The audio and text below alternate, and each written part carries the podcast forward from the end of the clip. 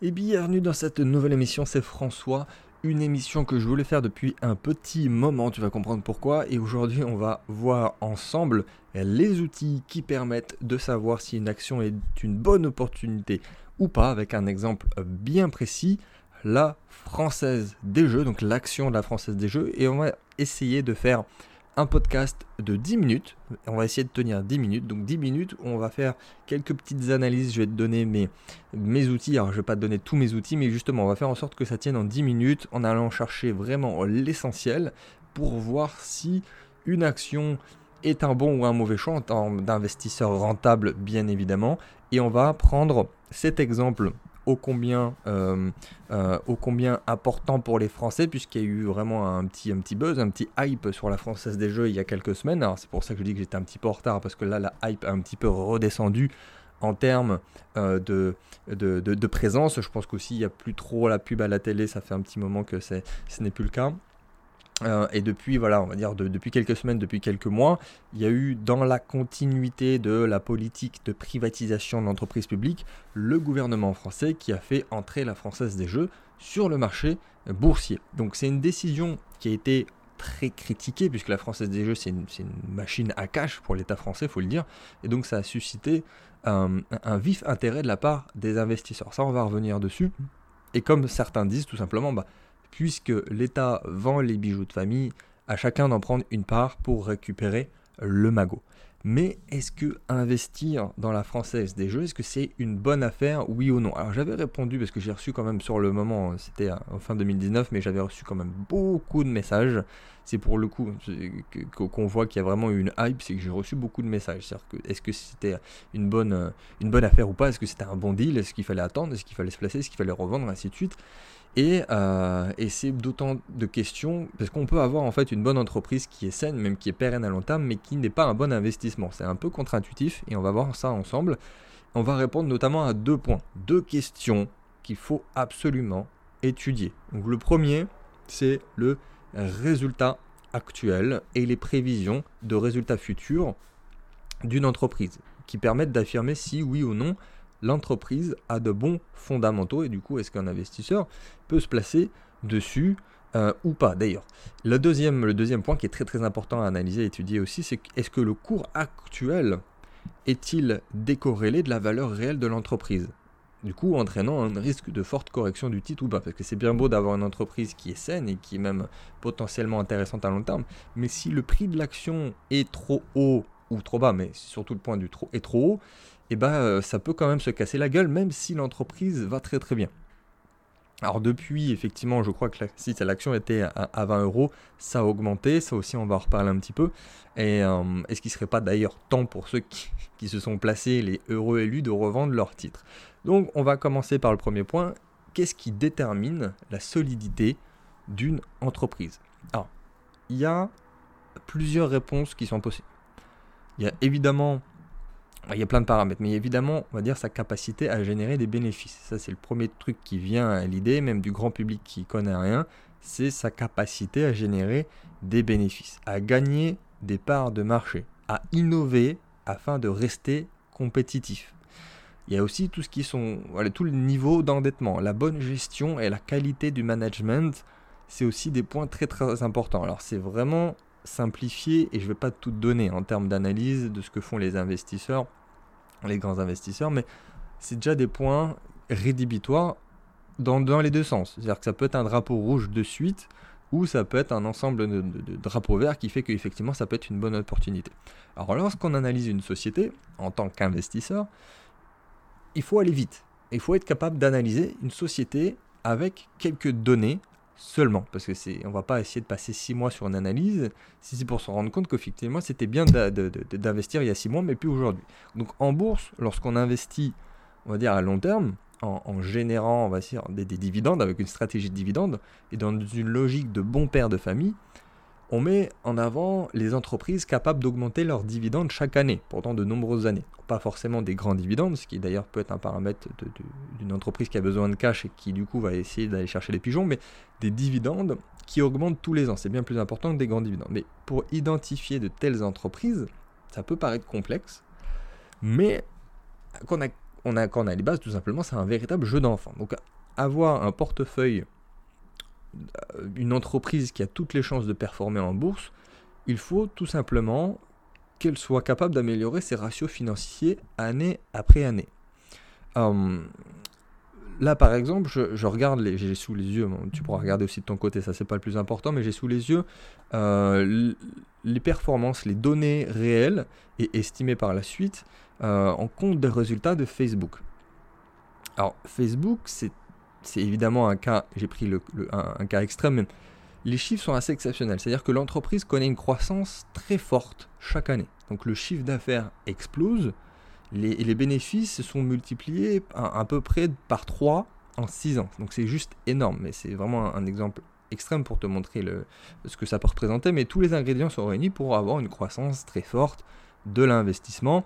Et quand on regarde en tant que tel d'un point de vue financier boursier, entre 2012 et 2019, le cours de l'action il est passé de 20 à 230 à peu près. Donc l'investissement a été multiplié par bien, bien plus que x10, ce qui est assez exceptionnel. Donc la conclusion est simple, c'est-à-dire que si vous voulez que la valeur de vos actions françaises des jeux augmente, il faut donc avoir des chiffres croissants pour les années à venir et idéalement des, des, des, des chiffres croissants par les années précédentes qu'on puisse analyser.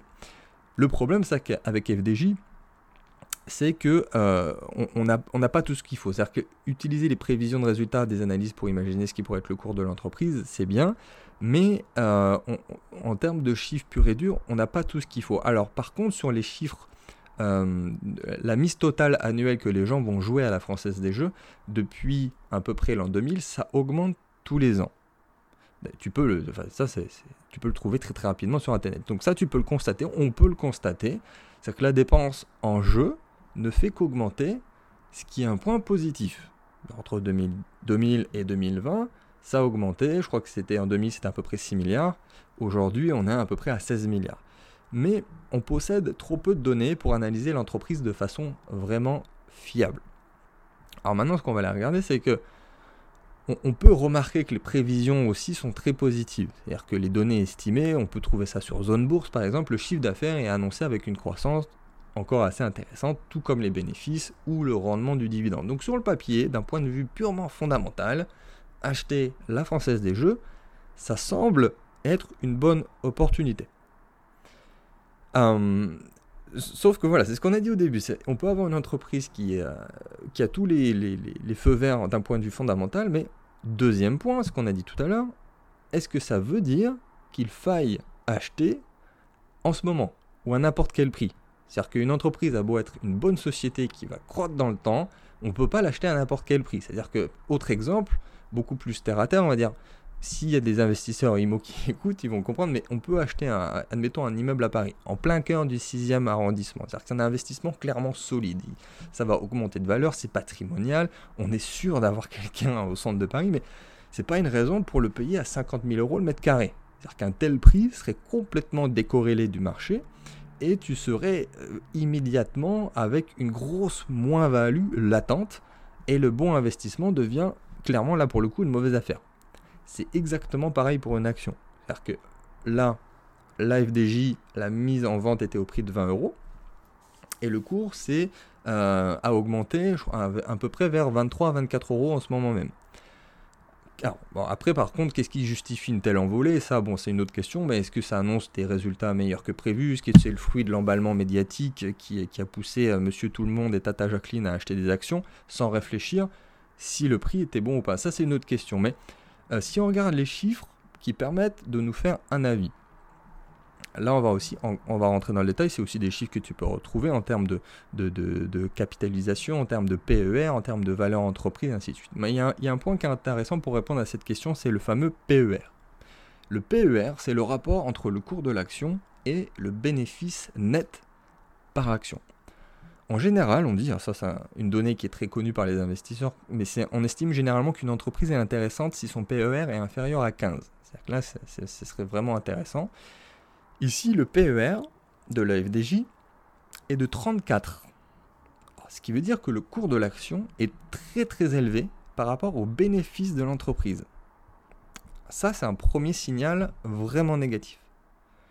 Autre point, on constate aussi que la capitalisation est bien plus élevée que le chiffre d'affaires dans l'entreprise. Ce qui est aussi un nouveau signal négatif. C'est-à-dire ce qu'on estime être est, bah, est bien supérieur sur le papier à ce que réellement l'entreprise génère en termes de chiffre d'affaires.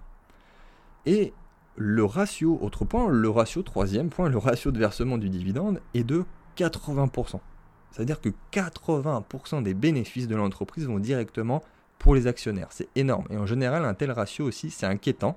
Ce qui veut dire que l'entreprise, en fait, utilise tous ses bénéfices pour les donner aux actionnaires, ce qui peut nuire à la santé de l'entreprise à long terme. Parce que dans un sens, c'est bien, ça fait plaisir aux actionnaires, mais à long terme, l'entreprise, ben, elle ne peut plus investir, elle ne peut plus grossir, et même elle peut se mettre en danger. Donc, le profil de la Française des Jeux, qui est une machine à cash, on le rappelle en tant que tel, hein, permet de se dire que ce ratio est pas très alarmant. C'est-à-dire que pour autant, il aurait été préférable que les, euh, les 2,5% de rendement du dividende de l'action soit le fait d'un ratio de 40%. Ça aurait été beaucoup plus convenable, histoire d'avoir plus de marge pour augmenter le dividende chaque année. Comme on l'a dit tout à l'heure, vaut mieux avoir un dividende qui augmente tous les ans qu'un truc qui est énorme et qui n'est pas tenable à moyen terme.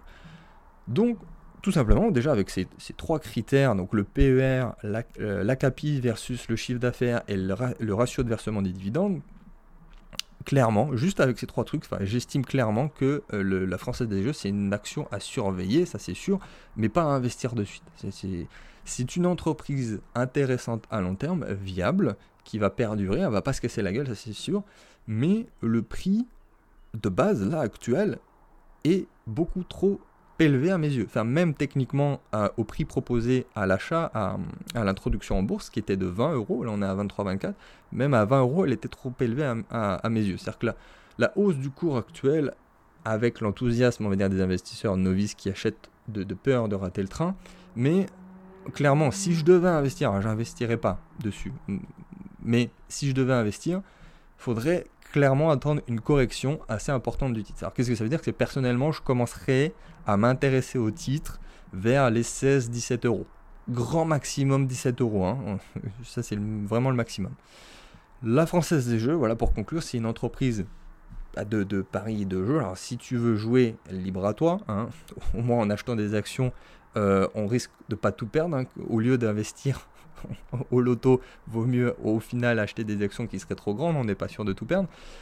Mais euh, voilà, il y a des possibilités d'aller plus loin en se formant, mais clairement, c'est pas un bon investissement en tant que tel, même si l'entreprise est viable. Donc là, je pense que j'ai vraiment répondu à ceux qui m'ont posé la question. J'ai aussi donné des critères qui sont à la fois simplissimes et que tout le monde peut retrouver dans, un futur analyse si toi tu étais vraiment débutant et que tu veux euh, aller chercher le, pourquoi du comment d'aller chercher les bons critères.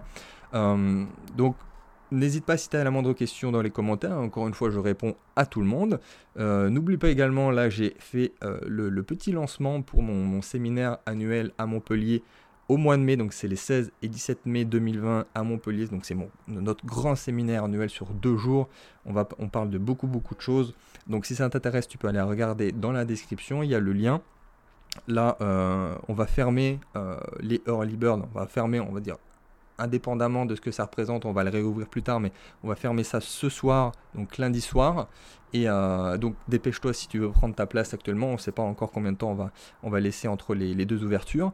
Et euh, bah, on se dit à très vite dans une prochaine émission.